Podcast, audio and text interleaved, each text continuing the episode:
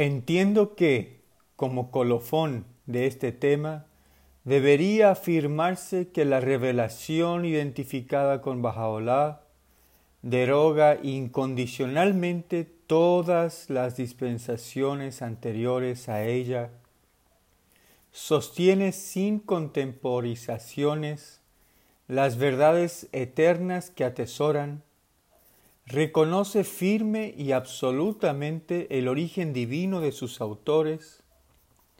preserva intacta la santidad de sus escrituras auténticas, desautoriza cualquier intención de rebajar la dignidad de sus fundadores o de aminorar los ideales espirituales que inculcan, clarifica y correlaciona sus funciones, reafirma su propósito común, inalterable y fundamental, reconcilia sus títulos y doctrinas en apariencia divergentes, reconoce prontamente y con gratitud sus aportaciones respectivas al despliegue gradual de una revelación divina, reconoce sin vacilar no ser sino un eslabón en la cadena de revelaciones continuamente progresivas, suplementa sus enseñanzas con las leyes y mandamientos que se adecúen a las necesidades imperiosas y que vienen dictadas por la receptividad creciente de una sociedad en rápida evolución y cambio constante, y proclama su disposición y capacidad de fundir e incorporar a las sectas y facciones rivales en que han caído en una hermandad universal que ha de funcionar dentro del armazón y de acuerdo con los preceptos de un orden divinamente concebido, integrador y redentor del mundo.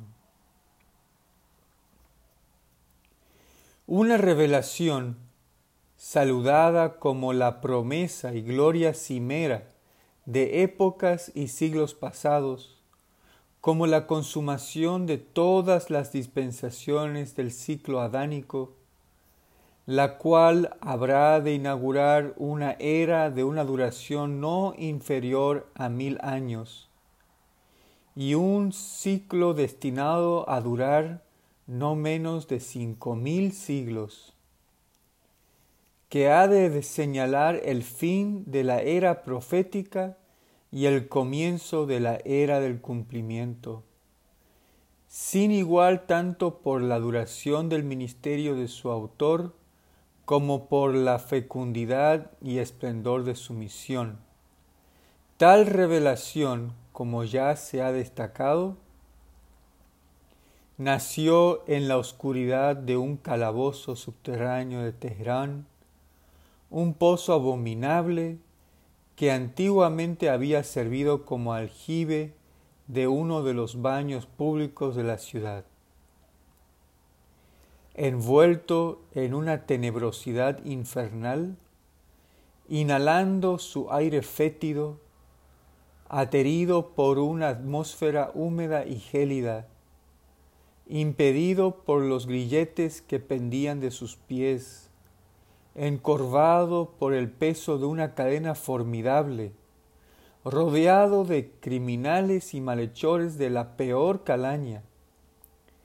oprimido por la conciencia del terrible golpe asestado al buen nombre de su bienamada fe, dolorosamente consciente del terrible descalabro padecido por sus líderes, y de los graves peligros a que se enfrentaban el resto de sus seguidores. En una hora tan crítica como esa, y en tan pavorosas circunstancias, descendió y se reveló personificado en una doncella ante el alma tránsida de Bajaola, el más grande espíritu según lo designara él mismo al que las dispensaciones zoroástrica, mosaica, cristiana y mohammadiana designaron como el fuego sagrado, la zarza ardiente, la paloma, el ángel Gabriel, respectivamente. Cierta noche, en un sueño,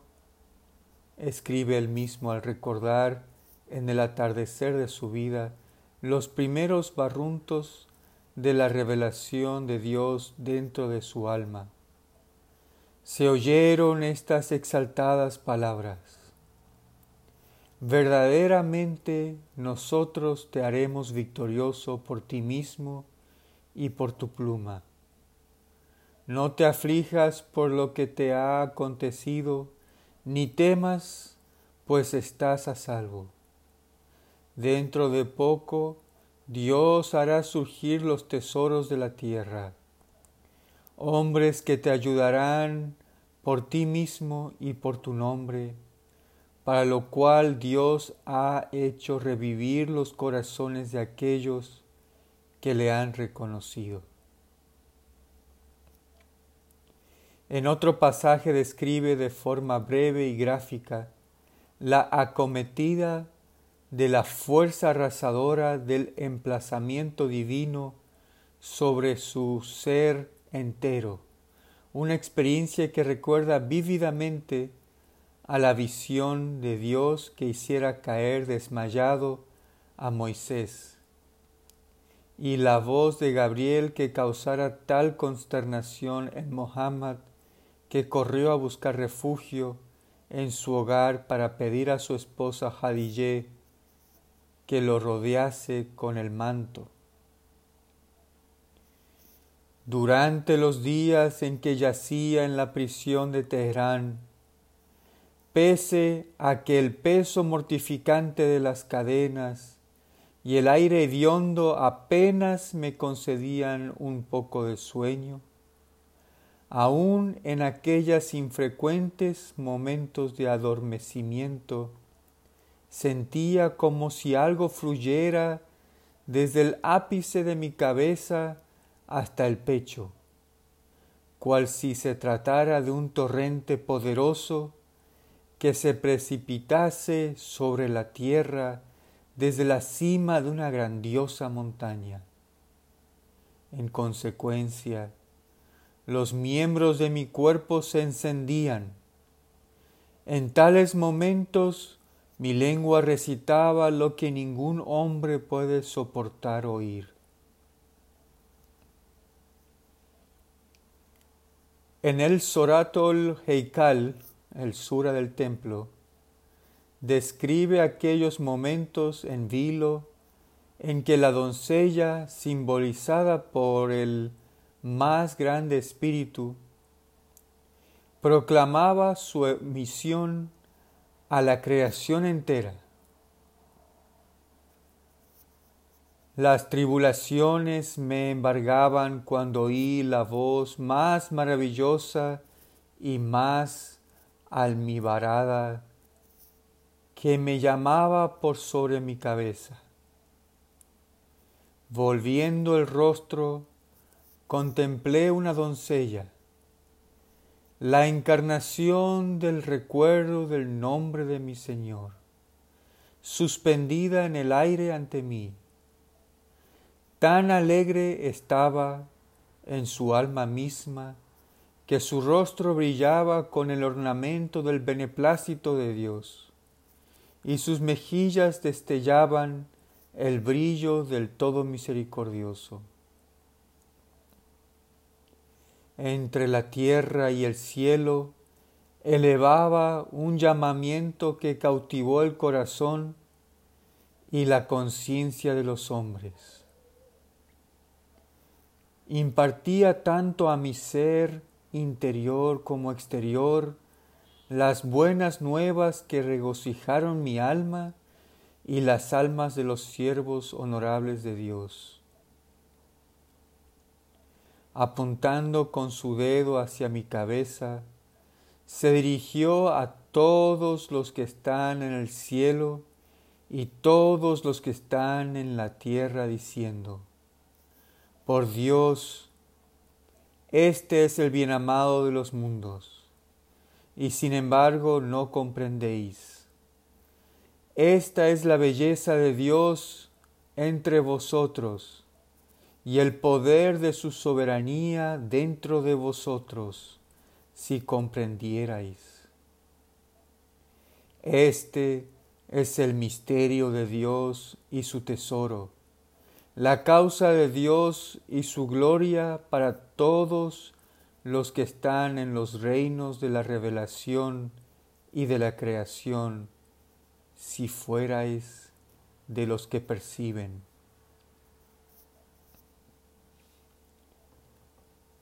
En su epístola a Nasereddin Shah, su adversario real,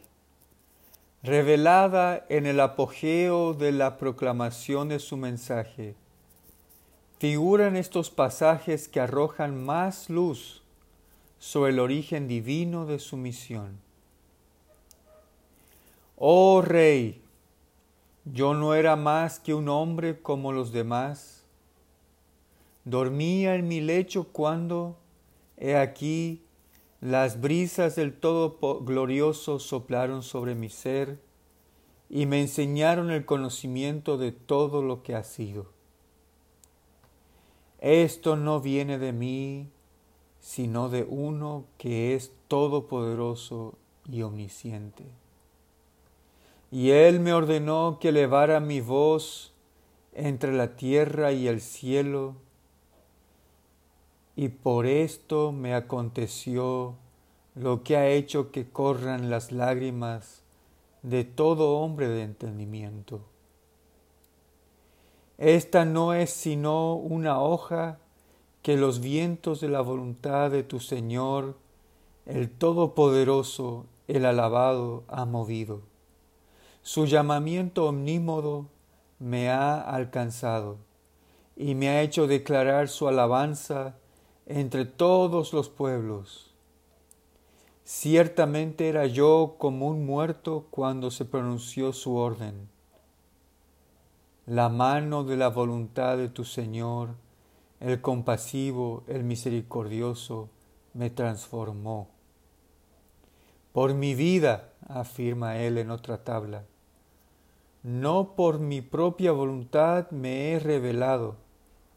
sino que Dios por su propia elección, me ha manifestado. Y de nuevo, cuando decidí guardar silencio y permanecer callado, he aquí que la voz del Espíritu Santo, de pie ante mi diestra, me despertó, y el más grande Espíritu apareció ante mi rostro, y Gabriel me arropó y el Espíritu de gloria se agitó en mi seno, ordenándome que me alzara a romper mi silencio.